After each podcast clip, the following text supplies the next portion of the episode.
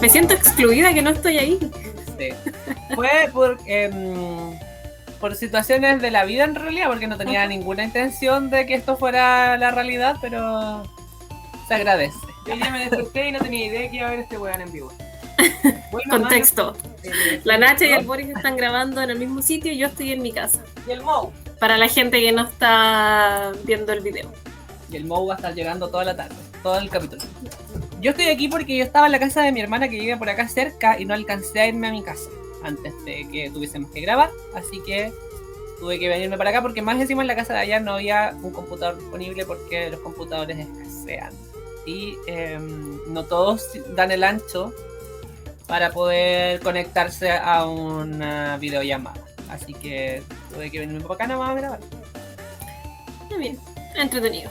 ¿Tú crees que en algún momento los computadores. Estoy como afuera. Sí, pues. Sí. ¿Tú crees que en algún momento los computadores dejen de existir y sean puros celulares?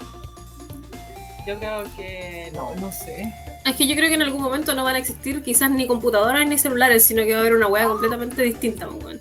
Ay, así como que nos vamos a, ten- vamos a hacer todo eso con nuestra cabeza.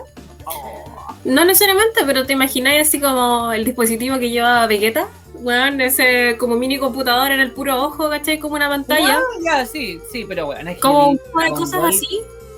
Ya, pero es que, por ejemplo, no sé, no sé si son capítulos de Black Mirror, pero hay alguna weá así como. Sí, hay un capítulo de Black Mirror que es como el compu en, en la cabeza, ¿cachai? O en un una especie de implante. Y otras cuestiones donde, no sé, pues el teclado en realidad no necesita un teclado físico, sino que es una Oh. proyección, ¿cachai? Como en una superficie lumínica y que ahí está ya, entra en contacto con esas cuestiones. pues. Bueno, sí, y que, bueno, ya, no, no me acuerdo, me acordé del capítulo donde el, el weón, que era como un psicópata culiado, le revisaba los, los recuerdos a la polola. Y así podía revisar los recuerdos, que, que también le revisaba los recuerdos como al weón con el que se metió la polola, ¿cachai? Que era como, weón, una wea muy por pico. Yo una vez, cuando era niña, niña, me pillé con un canal en que daban porno. En el. de verdad.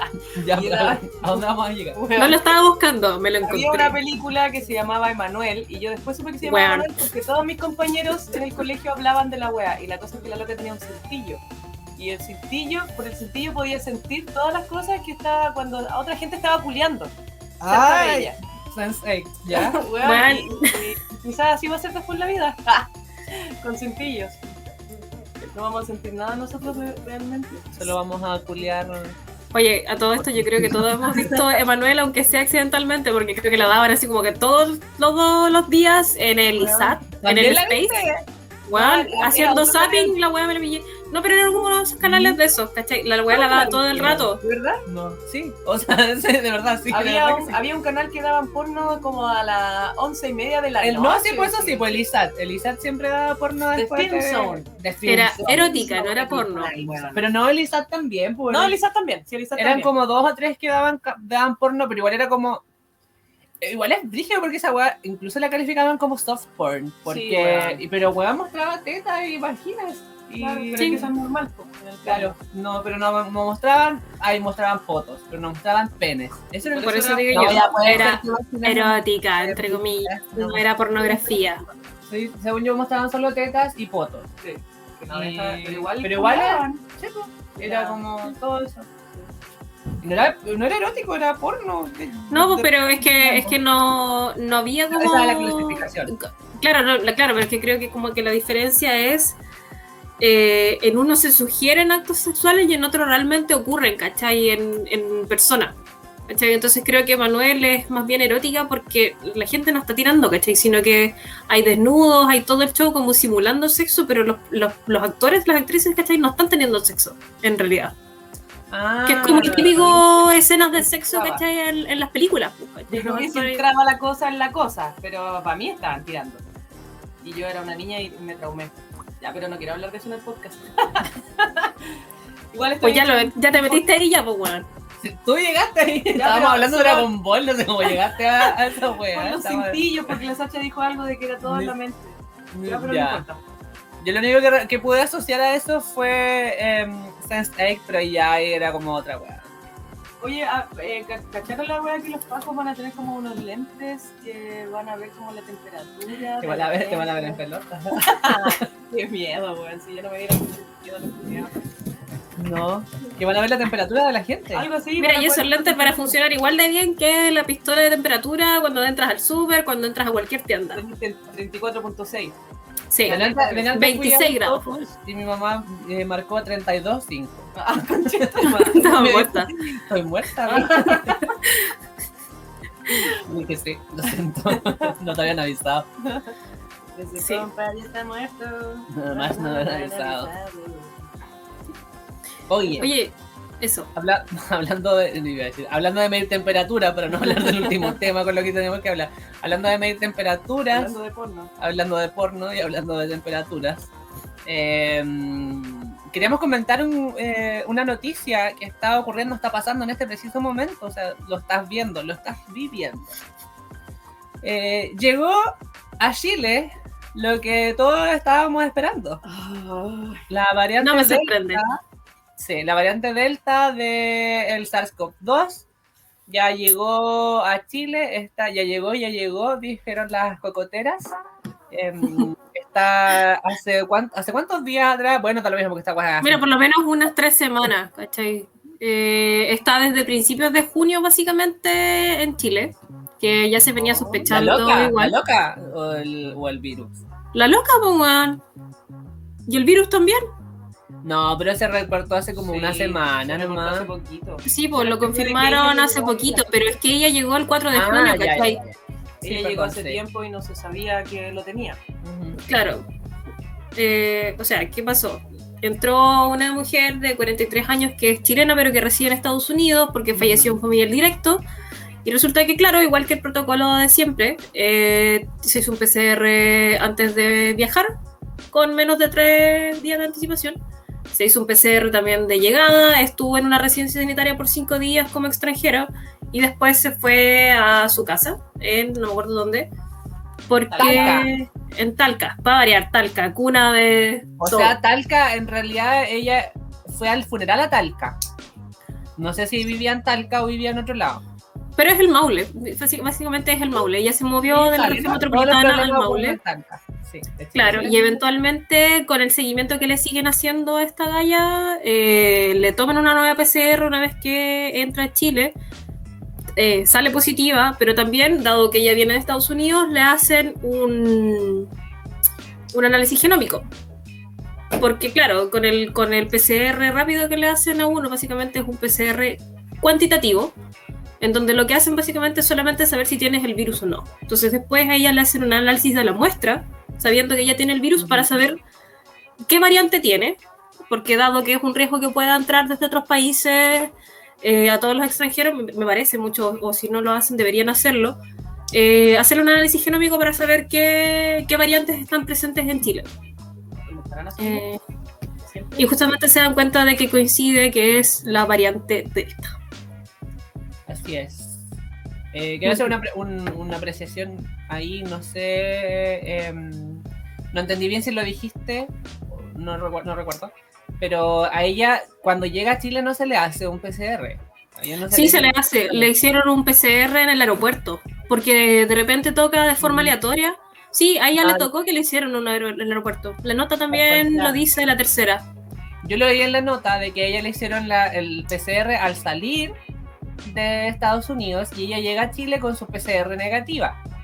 Pero cuando ella va entrando a Talca o en uno de los controles en- a la entrada de la región del Maule o a la salida probablemente, eso no lo recuerdo, es en ese momento que ella se le hace un control allá.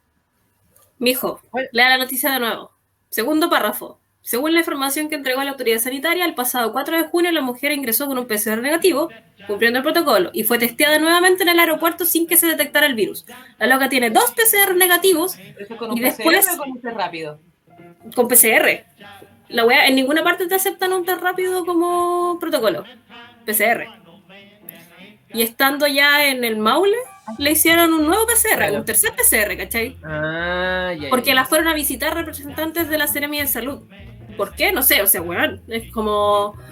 Me fui a tomar un tecito con usted y también así como que cómo se encuentra, qué sé yo, a ver, déjeme tomarle una muestra y ahí le tomaron un tercer PCR y salió ese positivo.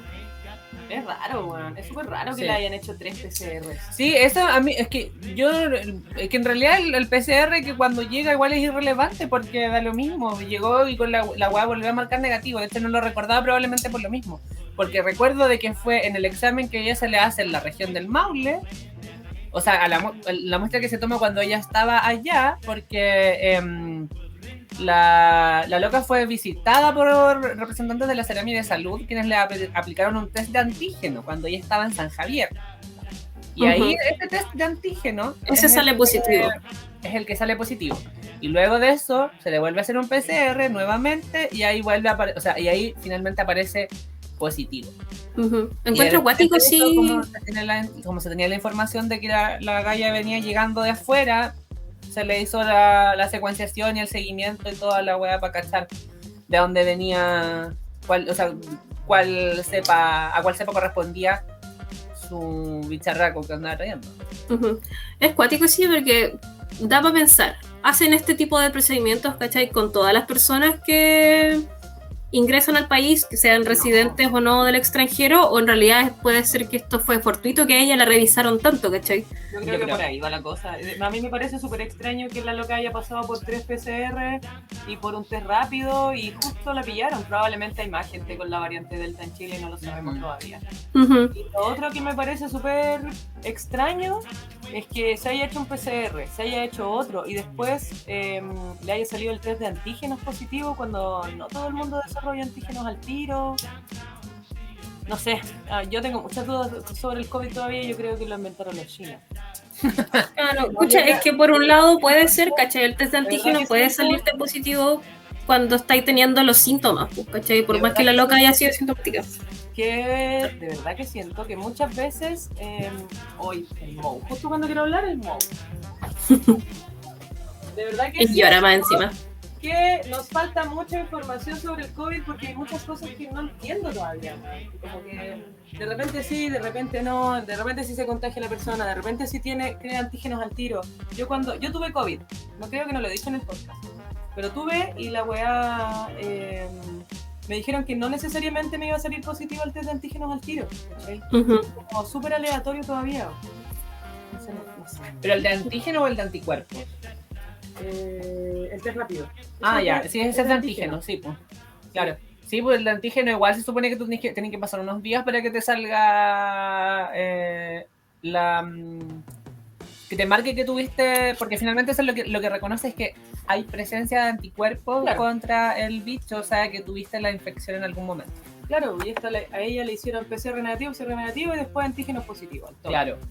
Entonces, eso es, es como un poco extraño. Sí. Porque más, en- más encima de más, más encima. Mucha gente, me- mucha gente extranjera, ay, mucha gente extranjera, porque conozco a tanta gente extranjera. gente extranjera que me parece que siempre nos ha- me ha- se ha burlado de que le- les chilenes decimos más encima. No tiene ningún sentido. Bueno, eh, lo que quería decir es que además los antígenos no se, o sea, perdón, los anticuerpos no se no se desarrollan de inmediato, o sea, yo recuerdo de cuando, eh, bueno, mi papá también tuvo COVID, yo tuve que hacer como 50, Días de eh, como 50 días de cuarentena más o menos porque estuve en contacto con dos personas, Conmigo. ya sabrás cuáles, ya, nombré, ya se nombraron las dos.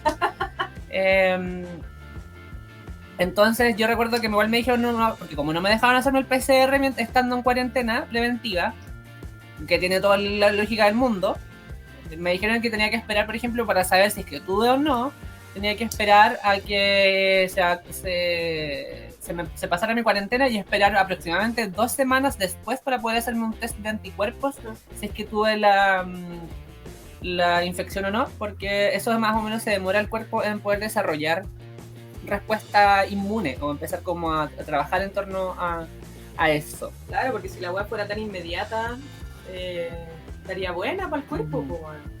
Ya me enfermo al tiro y al tiro creo anticuerpo. Al tiro en, en mi cuerpo entiende y se defiende. No es tan simple. Por eso Claro. me llama mucho la atención el cómo llegamos a saber que esta mujer tenía COVID porque más encima tenía la delta.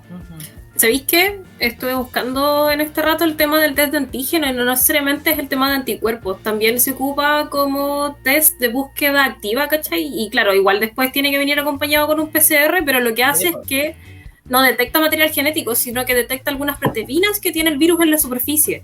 Pero se hace principalmente la gente que tiene síntomas y que se puede asociar con COVID, ¿cachai? Entonces, si te sale negativo, puta, a lo mejor en realidad no es COVID, sino que es otra web. Pero si sale positivo, que también puede ser un falso positivo, aunque hay más falsos negativos que Sí. falsos positivos, eh, pero, pero no necesariamente es de anticuerpos, ¿cachai? Ese es otro. Entonces, No, pues, eh, claro, entonces por fortuitamente, como el resultado de esta weá la tienen en, en 15 minutos, 20 minutos a lo más, claro, resulta que a la loca le hacen ya, mira, salgamos de duda por, por última vez, ¿cachai? Para que, a ver qué onda. ¿Por qué? No sé, ¿cachai? No sé si será parte de la rigurosidad del protocolo o, o en realidad tocó la chance, ¿cachai? De que, no sé, pues al 30% de la gente le hacen seguimiento, al resto no, a la loca le tocó. Eh, y dado que el antígeno le salió positivo, le hacen un tercer PCR. Y ahí ya. Ya había cagado, ya. Ya tenía. O sea, ya tenía la sintomatología, que muy poca, solamente tenía tos. Pero efectivamente tenía COVID. Sí, eh, es que el test rápido y lo está eh, confirmando ahora. finalmente lo que ve es la presencia de inmunoglobulinas, que las inmunoglobulinas son eh, anticuerpos justamente, pero que son bastante generales, por así decirlo. Eh, es una. Es la que son las que se, se desatan en la respuesta inmune ante cualquier infección bacteriana o cualquier infección viral. Entonces, por eso si es que tú tuvieses la infección viral del SARS-CoV-2, de la COVID-19, tendrías que tener presencia de inmu- inmunoglobulinas G o inmunoglobulinas... Ya, ahí ya no, no voy a decir cuál de las dos, pero podría ser cualquiera de las dos, porque ahí cada una indica que o tuviste o lo tienes. ¿Cachai? Ujú. No me voy a calzar con eso porque no me estoy acordando cuál es cuál, pero mm, el, el, el cosito que tiene las opciones de, el cosito, el costo, el costo, el test tiene las tres opciones de control, inmunoglobulinas G, inmunoglobulinas M, que son las que te van a decir si, el si marcas control es porque no tienes, que es una, mar- una muestra que no tiene presencia de, Básicamente como el test de del embarazo. bicho. Es que nunca me he hecho uno. y el, y lo- el otro te va a marcar, si te marca la inmunoglobulina G o la inmunoglobulina M, significa o que la tienes la infección o que la tuviste. Entonces ahí ya es la lectura de esa hueva, no me acuerdo. Claro. Ya, pero más allá de eso, más allá de lo que hemos estado hablando, ¿qué son estas variables? ¿De dónde salen estas? Los chiquillos se cayeron. Se cayeron. Y ahí sí. Volvimos. Hay como un minuto. ¿Qué Yo no hacemos? rellené. Yo dije, Seguimos- bueno, no, no, sí, no puedo rellenar sola tampoco. ¿Qué hacemos? Vamos a decir, bueno, vamos a decir la verdad es que aquí vamos a ver una, va a haber una interrupción probablemente en el video porque estábamos grabando y se cayó automáticamente, de verdad que fue automático. Di la verdad. Estaba intentando cerrar otra pestaña y cerré la pestaña de la del de esta StreamYard. Ya, pero lo que el Boris quería hablar era de dónde crestas salen todas estas variantes del Sí, a lo que SARS-CoV-2. iba es que qué son estas variantes del SARS-CoV-2 eh, y por qué hay tantas y por qué tienen tanta importancia. Eh, de partida, ¿qué son las qué son qué es una variante?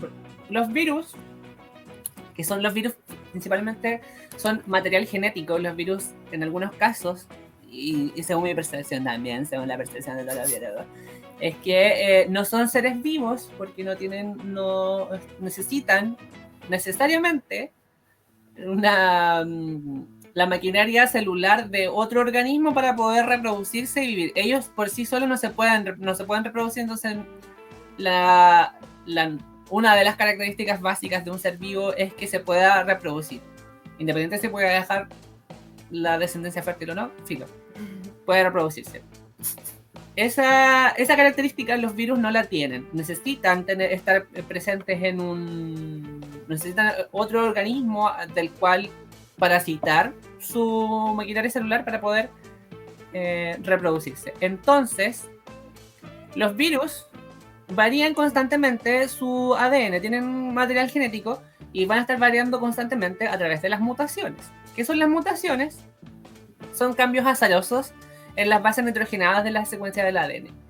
¿Qué son las bases nitrogenadas? Son una parte de el, del ácido desoxirribonucleico, que es la molécula base de, del...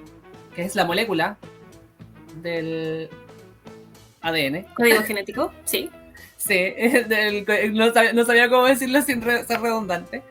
Um, y la base nitrogenada es una parte que es la que, si alguna vez lo escucharon en el colegio cuando hablaban de la adenina, timina, citosina, guanina, todas esas son bases nitrogenadas y en función de esas, esas cambian azarosamente en un proceso que se llama la mutación, que llamamos la mutación, y se, eso hace que cambie completamente la molécula y el que cambie completamente la molécula va a hacer que cambie completamente puede cambiar completamente un gen, puede cambiar completamente eh, todo, el, incluso puede cambiar, hacer un, puede ser un cambio en el eh, en, en, la estructura de las proteínas también. La, claro, la estructura de las proteínas de las de los virus.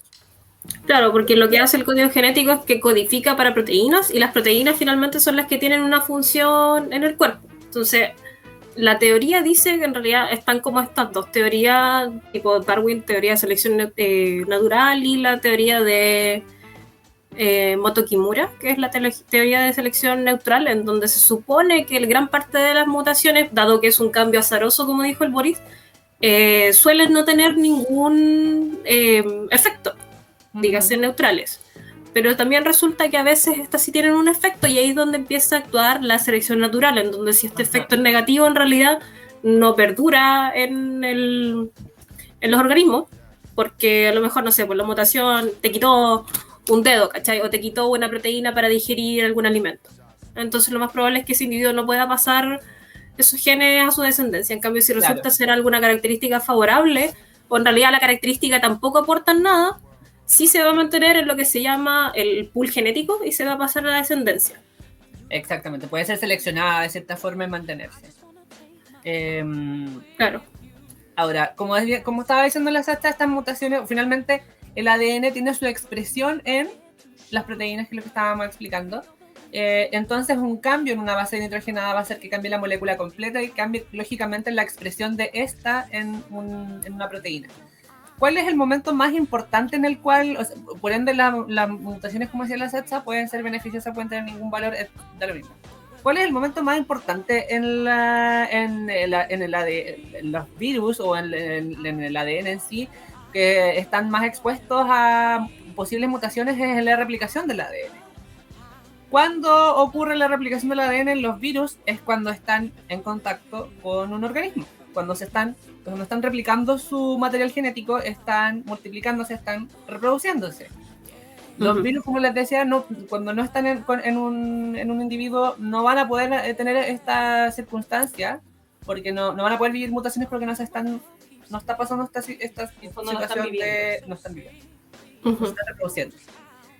Cuando entonces los virus están eh, replicando su ADN, cuando están en un hospedador, el hospedador en el caso del SARS-CoV-2 ha sido como el más óptimo para poder eh, desplazarse, como para poder reproducirse la especie humana. Entonces, ¿qué ha generado de que se generen, o sea, que ha permitido que se generen estas, eh, estas cepas? Es también el hecho de estar en contacto con otras personas y la capacidad de que el virus vaya saltando persona a persona, a persona o que vaya reproduciéndose mucho más rápido y eso va también eh, permitir que la tasa de mutación de cierta forma eh, tenga también distintas velocidades, porque las mutaciones ocurren en función de distintas, distintos tiempos, etcétera.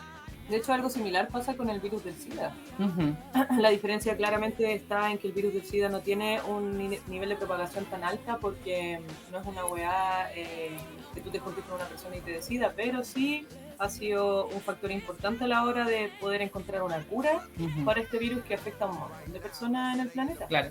Pero claro, es mucho más difícil contagiártelo porque tenéis que ser delicioso o algunas otras cosas que ya sabemos, pero no como el COVID que simplemente podéis estar conversando con alguien y pegarte. Ajá. Por eso me acordé de algo de una vez que leí una, una cabra que escribía así como eh, que era, era, era igual de discriminador, discriminatorio, eh, pedirle a una persona eh, la vacuna contra el COVID que como el, la prueba de VIH.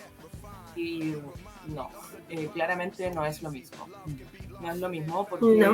Por lo mismo, porque la, la forma de, contagio no es igual. Entonces, claramente vaya a estar haciendo una discriminación, vaya a, estar, a empezar a preguntar a la persona con quién se acuesta, Y no uh saber que puta con el COVID te lo podéis pegar en cualquier lado, entonces claramente no es igual. Sí. No quería decir eso, adiós. Y que también mencionar que el VIH también tiene características pandémicas. No claro. olvidar eso. sí. ¿Por qué entonces han sido tan peligrosas las mutaciones y las variantes que han ido apareciendo? Porque en particular las que han sido las que han sido nombradas, porque hay unas que se les nombran como alfa, beta, gamma, delta, marisol, y todas esas cosas, eh, todos esos nombres que se le han puesto, es porque particularmente han tenido mutaciones que le han permitido eh, modificar la estructura de la proteína Spike, que es la proteína que está... Eh, ¡Ay! Podríamos, hacer, podríamos ocupar, hacer el ejemplo gráfico. Bueno, pero es el... Es el ¡Ah! A la gente que va a ver el video. Sí. que va a estar viendo este video, tenemos acá el coronavirus. En serio, mira, te lo pegué. no, no, Dios mío. Tenemos acá el coronavirus, SARS-CoV-2, un individuo muy feo y una actriz. Y esta es la actriz. Cuando yo, se lo pego a la Shanshi, aquí va, va, a ocurrir, bueno, acá ya está ocurriendo la replicación, se pasa para allá y se va a estar, va a estar ocupando los genes de la Shanshi.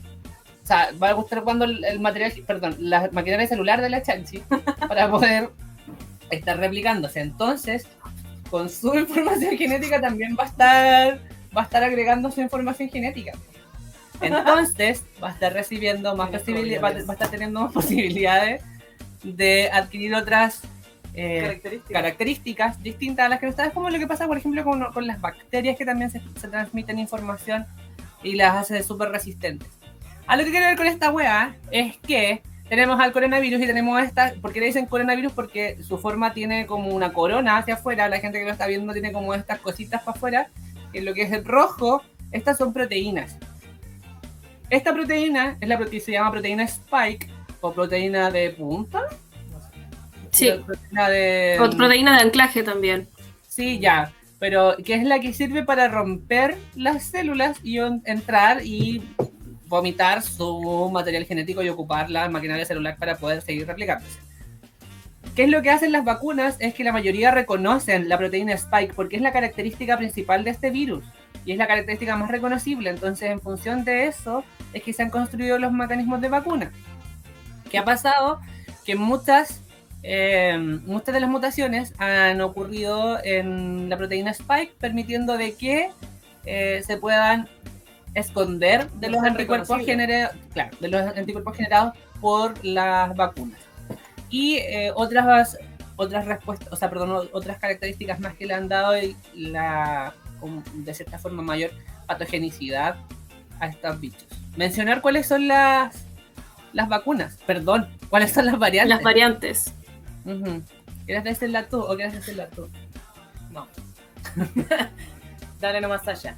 Escucha, hay caleta, me da mucha risa porque estas weas igual empiezan a nombrarse como como de la A a la Z, como los huracanes también, que les ponen, que tienen una lista de nombres hechos desde antes, porque hay caleta de variantes identificadas, pues les han puesto nombre realmente a las que tienen alguna significancia o alguna mutación en realidad que, que hace algo como funcional. Por ejemplo, está la alfa, que apareció, en realidad se identificó, no apareció, se identificó por primera vez en septiembre del año pasado en Reino Unido y que también tiene la característica de que dado que está esta proteína spike también modificada eh, y algunas cosas también como de la patogenicidad, patogenicidad, patogenicidad, no tengo idea cómo se dice, es altamente transmisible y se ha detectado hasta el día de hoy en más de 80 países. También está la beta, que se identificó por primera vez en Sudáfrica eh, y que tiene una mutación relacionada con el escape inmunológico eh, y que también se, sospecha que, que, tiene otra mutación que ayuda como un poco más a que otras variantes sean más contagiosas. Eh, esta igual sí es, un poco más de bajo perfil que la alfa, que es como la más cuática. Eh, está la gama, que surge como variante también en Brasil hace relativamente poco. Em, y últimamente la que está causando más estragos es la Delta, que aparece en India. Y claro, pues es súper es, más lógico que aparezcan en estos países en donde la población es alta, porque como decía el Boris, en el fondo cada persona es una nueva oportunidad. Cada replicación, primero que todo, dentro de una persona es una nueva probabilidad de que haya una mutación y cada persona también es como la probabilidad de un universo de, de probabilidades de que haya otra variante que se modifique dentro de esta persona y que se transforme en otra, en otra variante nueva. Entonces, mientras un país proporcionalmente tenga más gente, es más probable que tenga, no sé, que salgan 5, 20 variantes de este mismo país. Eh, y particularmente la Delta es la que se considera actualmente una de las más transmisibles. Entonces, por eso en el fondo ha causado tanto eh, tantos estragos. Hay algunos artículos que han salido también recientemente con respecto a que algunas vacunas no serían tan efectivas frente a la variante Delta como, como sí son, por ejemplo, la Pfizer o la Moderna, en donde hablamos ya hace un par de capítulos atrás cuál es la tecnología en la cual se basan estas vacunas.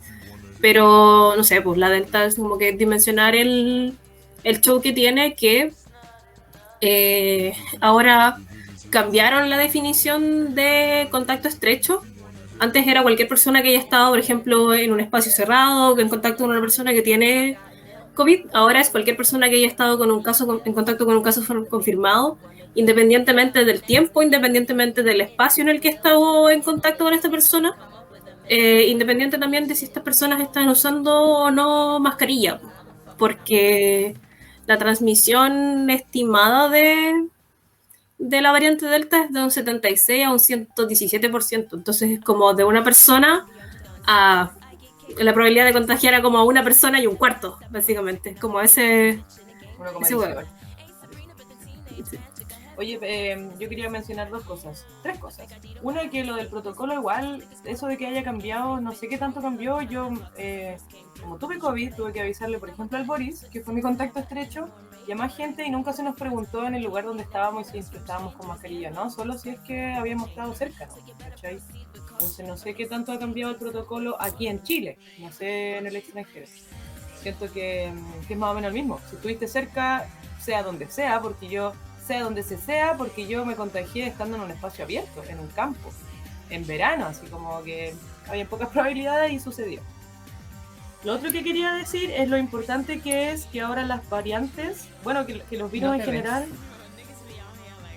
que los virus en general eh, tengan nombres así como alfa, beta, gamma, delta o que cualquiera en realidad que no sea, por ejemplo, la cepa india o la cepa china. Ah, sí porque creo que fue la OMS em, que dictaminó que ya ningún virus podía tener un nombre que hiciera alusión a un...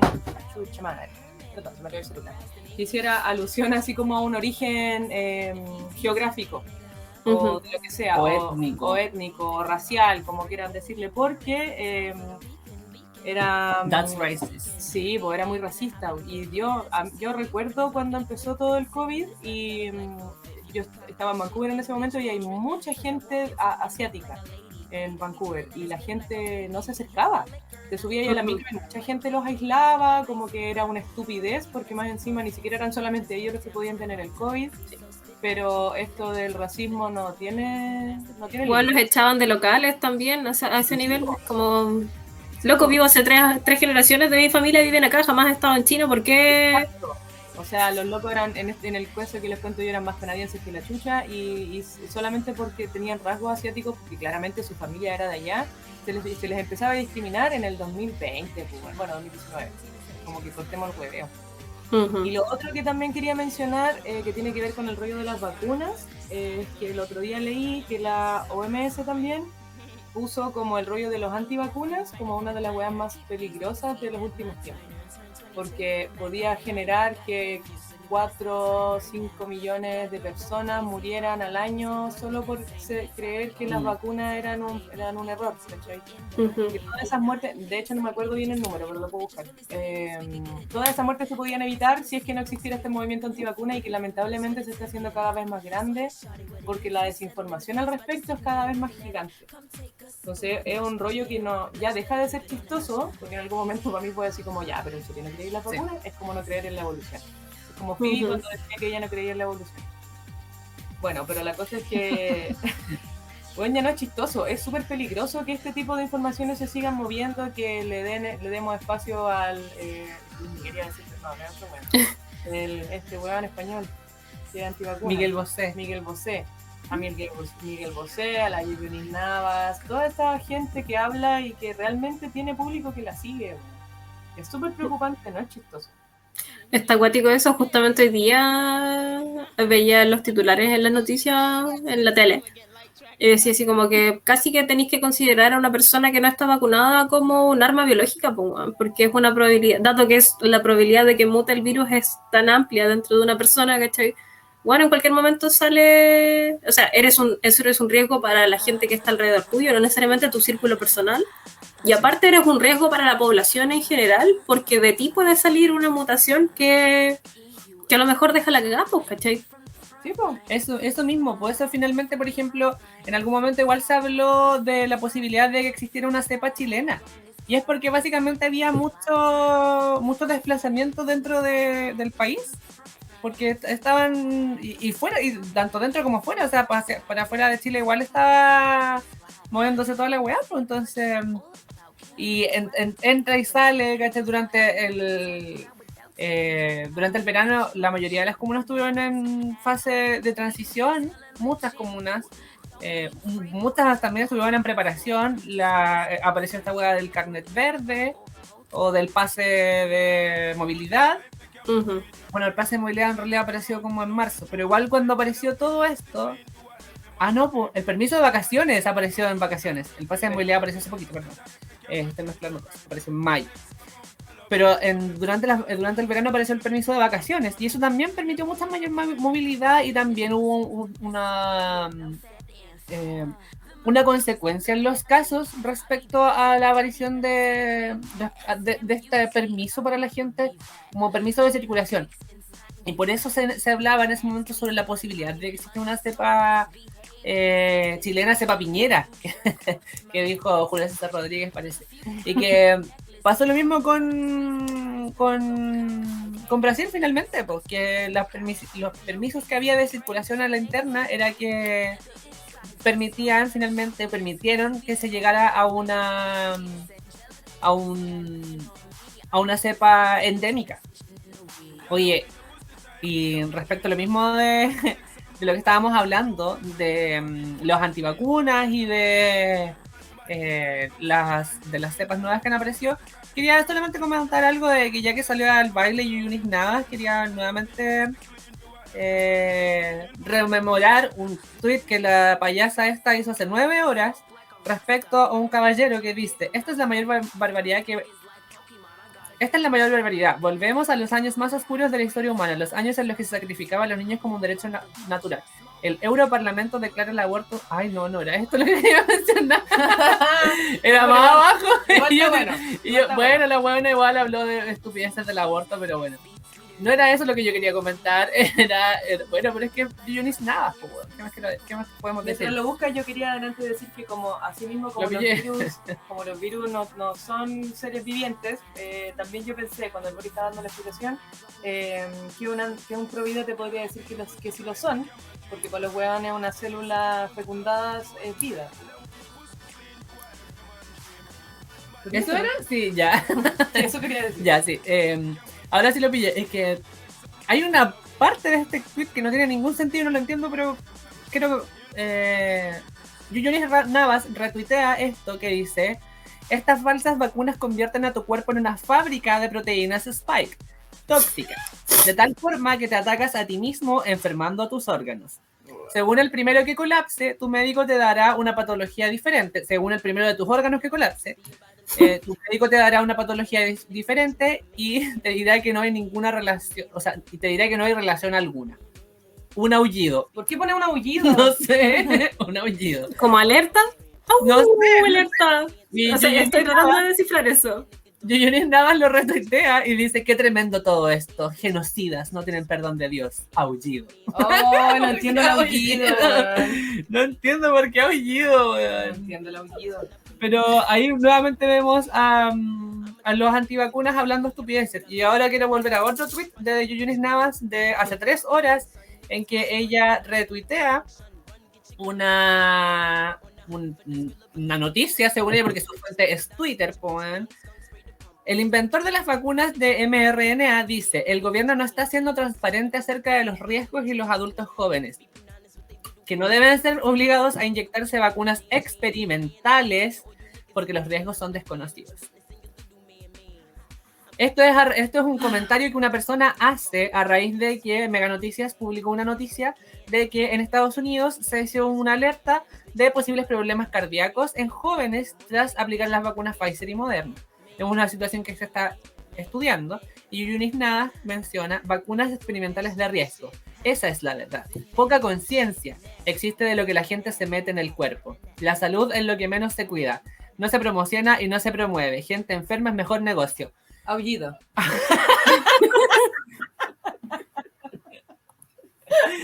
Y con esto quiero recordar una situación que ocurrió hace unos días atrás en la tele, donde en el programa de televisión, que es en la tarde contigo en directo, parece que se llama, eh, que conduce Humberto Sistel, que Humberto Sistel no es una persona de mi agrado tampoco, porque hoy la encuentro mm, amarillo, la verdad. Eh, aparece una señora muy antivacunamente diciendo así como no y que las vacunas las, las mangueras tiran pura agua y que no y que no sabemos qué le estamos echando a nuestro cuerpo y que yo no le creo a la tele lo que dice la tele de que está pasando con la salud y nunca se han preocupado de la salud si es que siempre andan diciendo que tomemos bebida, no tomen bebida y le hacen propaganda no sé qué weá. La loca estaba saliendo del mall con una bolsa del Kentucky en la mano. En la mano, weona. Y la loca así como. Ya dice esa wea, ya chao. Y se va. Y el conductor, el sister, le dice al periodista. Oye, pero ¿y qué tiene en la mano? ¿Sos bebida? y se devuelve a preguntarle, oye, pero ¿qué? Sí, pero no me la voy a tomar. la mentirosa. Esa fue la weá que decía, no tengo por qué estar de acuerdo Conmigo con, misma, con, con lo que pienso. claro. Como dijo Carlos Castelli, no tengo por qué estar de acuerdo con lo que pienso. Hoy yo quería aportar a lo que había dicho delante, que era el rollo de los millones de hueones que se mueren. Y aquí, según la el Organismo de Naciones Unidas, recuerda que a nivel mundial se registran cada año 1,5 millones de muertes infantiles por enfermedades que podrían prevenirse con vacunas ya disponibles. Eso a, a raíz del rollo de los antivacunas. Como las paperas, el tifus, Exacto. La etcétera. polio. La polio, weas que se creían extintas, pues de hecho se declararon en algún momento en la línea de tiempo de esta maldita humanidad como erradicadas, pues, o erradicadas en esta masa de países, excepto algunos que pues, por ser a lo mejor más pobres, ¿cachai? No tienen tanto acceso masivo a estas vacunas. No, las weas están apareciendo de nuevo. Sí, pues. Así como, bueno, así como también apareció, por ejemplo, pasó con la peste bubónica. La peste bubónica cuando ocurrió en su momento se superó durante, lo, atacó brígidamente durante cinco años, así que nosotros recién, guachita. Eh, ya, pero ellos atacaban la weá como con cataplasma, esa weá nunca. Nosotros estamos combatiendo la verdad con, eh, bueno, por una parte hay gente que lo, lo, lo combate con vacunas y por otra gente, por otro lado, Yuyunis Navas que lo combate Vibrando alto. eh, con Bad Hole Sunning, básicamente. Oh, de verdad. No sé, no sé, pero Bad Hole Sunning es básicamente tomar sol por el hoyo. Eh, lo, que te- lo que iba a decir es de que eh, esta, la peste bubónica estuvo cinco años y luego volvió a aparecer en algunos lados, pero no tomó los tintes de, de pandemia. Y lo, lo que decía la Sacha es, es enfermedades que se creían erradicadas, luego igual pueden volver a aparecer. Pero por ejemplo en Chile hay- ya no hay registros, después de que se empezaron a ocupar las vacunas, ya no hay registros de polio hace muchos años, se considera extinta en Chile, o sea, extinta, Erradicada. erradicada, perdón. Eh, así como otras más que en este momento no te las podría decir porque no lo recuerdo, no voy a meter la pata diciendo una que no sea así porque podría decir que se erradicó. eh, La gripe. Y no. Hay un caballero muy importante ¿No para te todo ves? Chile, pero si no importa, si nadie me, nadie ve. Ya, eh, hay un caballero muy importante para Chile, que es el compadre Moncho. Y el compadre Moncho eh, salió explicando una vez en un reportaje que su hermano tuvo polio. Y que si hubiera, que la vacuna salió, no sé, un par Sí. de años después. Sí, por- cuando la persona, cuando su hermano ya estaba así para la cagada. Y que si hubiera tenido la vacuna del polio, su hermano estaría vivo. po. Entonces, eh, no entiendo. ¿cuál es, cu- ¿Por qué contra las vacunas, loco? ¿Qué, qué les dio contra las vacunas? ¿Por qué son la misma gente de la Tierra plana? No entiendo, de verdad que no entiendo el rollo. Sí, son familiares. Y la, aquí está aquí está en términos, en palabras más bonitas, la Organización Mundial de la Salud publicó una lista de 10 lista de 10 amenazas para la salud de las personas y el rollo de los antivacunas está en esa en esa lista de 10. De lo, de lo que más nos hace cagar.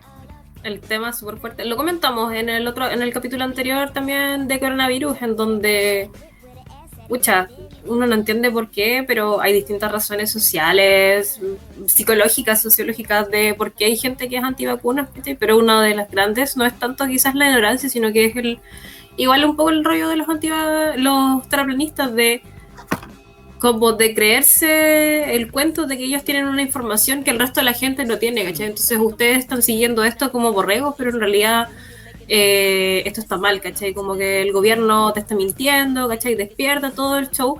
Igual hay harto de eso con el tema de antivacunas, no solamente la ignorancia, también es el miedo, también es el ego, ¿cachai? En ese sentido de, de creerse con tener un ser poseedor de la verdad, ¿cachai? De la información más correcta y no realmente lo que te están diciendo puta, los científicos, ¿cachai? La comunidad científica, la comunidad de, de médicos, todo el tema de salud, entonces como, mira hermano, ¿en serio eres tan pandémico que, crees que te la están tratando de vender?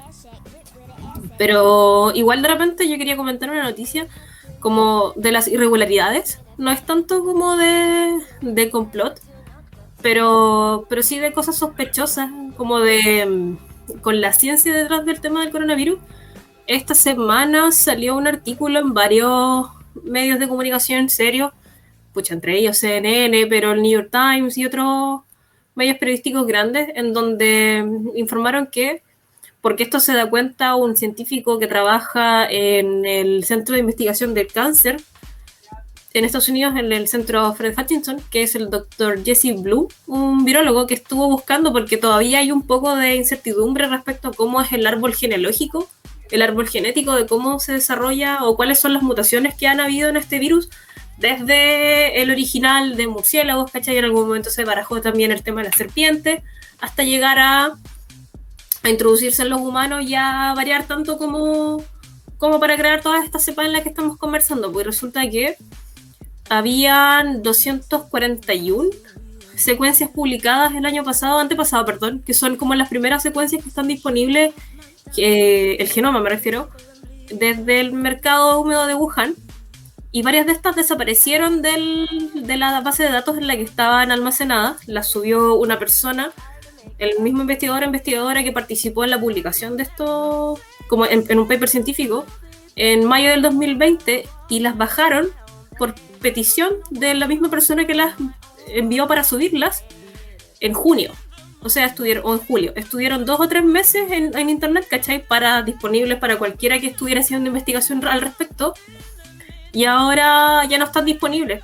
Y más que ir al tema de que esto signifique o no que hay aquí un, un complot o algo que se esté tratando de esconder, porque por ejemplo el gobierno chino sí puso un, una especie de barrera en cuanto a qué es lo que se puede publicar o no dentro de China con respecto al coronavirus, porque obviamente también les genera una mala publicidad a ellos, tanto del manejo de la pandemia como de mm, a ver si se ganan o no el, el tema de no, es que esta weá entonces sí era, ¿cachai? Un, un virus de laboratorio. Eh, este tipo publica un. el- finalmente el weón logra. Me da mucha risa porque la magia del internet. Este tipo logra encontrar estas secuencias buscándolas en Google Drive. Entonces, y logra. Sí, porque estaban subidas como con el código de acceso, ¿cachai? Donde le puso esta versión real, sigue así, no fake 2.0. Y el tipo busca estas secuencias así de esa forma y las termina pillando, pero con un trabajo probablemente de minucioso para pillarlas. Y él remarca así que, claro, que no es como en, plan pandémico, sino que en realidad están estas secuencias que han sido borradas, de que no tenemos este acceso a esta información que es bastante importante y que nos puede ayudar a ver como el tema evolutivo de, del COVID, pues, ¿cachai? Que igual sería, bueno, no nos resuelve la pandemia, obviamente, pero sí nos da más claridad acerca de cómo se produce esto y que también nos ayuda también a proyectar, por ejemplo, todas, lo comentamos también en el capítulo anterior de coronavirus, todos los coronavirus en el fondo que existen eh, como reservorio o como de forma natural en otros animales. Los, los, guanacos creo que tienen un coronavirus también bastante heavy, pero que se mantiene solamente en la población de guanacos, no ha saltado humanos. Pero ver la historia evolutiva de COVID, SARS-CoV-2, nos puede ayudar a ver todo este tipo de reservorios de virus que pueden en algún momento u otro saltar a los humanos y generar una nueva pandemia. De hecho, con respecto a eso de las secuencias libres, eh, se celebró harto al principio del coronavirus que haya salido un paper tan rápido y era porque toda la información se entregó. No hubo, no hubo ninguna duda al entregarla, así como, pa, aquí está la secuencia, aquí está esto, ya yo aporto con esta weá. Y es algo que no pasa tanto. Sacar un paper no es tan fácil ni tan rápido en general. Y um, que fue que ahora ya se hayan bajado, no tenía idea. Uh -huh. las habían sacado son algunas, no son todas, ¿cachai? Pero igual en, el mundo de la ciencia, ¿cachai? Toda evidencia es súper importante para el tema que tú estás haciendo, ¿cachai? Más aún con algo tan eh, heavy como el tema COVID. Sí, pues como decía noche, se celebró caleta eso de como la rapidez y la liberación de, la, de las huevas y así como también se celebró que los chinos hicieron todo muy rápido. Yo recuerdo en ese momento así como todos viendo, digo, oye, qué bacán que esté toda esa información disponible como para que la gente la ocupe para poder hacer estudio y toda la weá. Después, oye, qué bacán, los chinos se demoraron 10 días en hacerte un hospital. Oye, la, la weá llegó acá. oye, está bravo.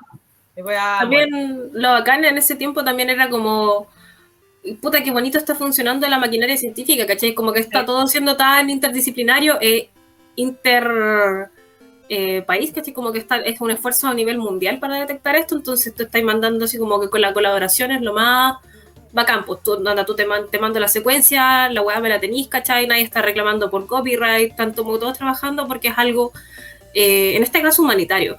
Pero, puta, que funciona súper expeditamente y súper bien, como que los, canales de comunicación nunca estuvieron más abiertos como al inicio de la pandemia.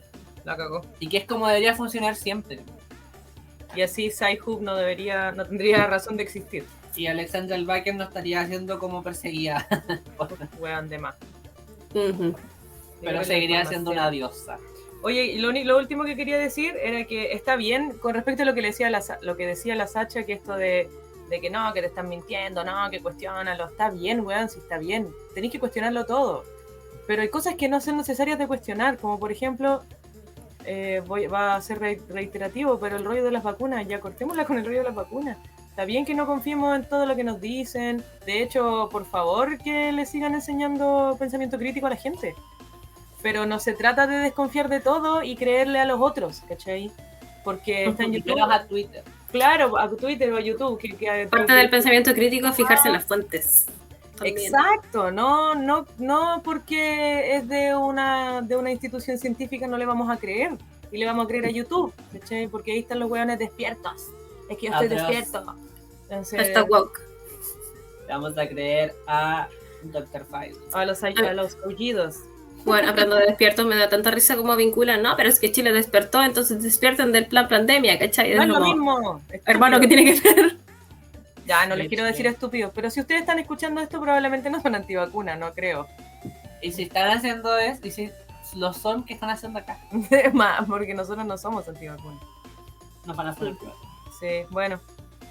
Oye, ya estamos llegando al final de este capítulo. Teníamos más temas para tratar, pero nos dimos cuenta de que en realidad podíamos abordar un capítulo completo solamente con esto, Sí. ya que hemos tenido tema de conversación respecto al COVID durante dos años aproximadamente. No, yo ayer decía, de- decía a la gente, parece que fueran dos años, pero en realidad llevamos un año tres.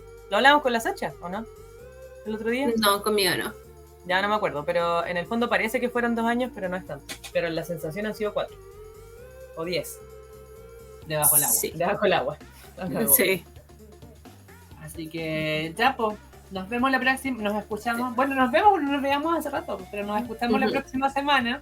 Esto ha sido todo por hoy, espero que les haya gustado el capítulo y estamos al habla, po.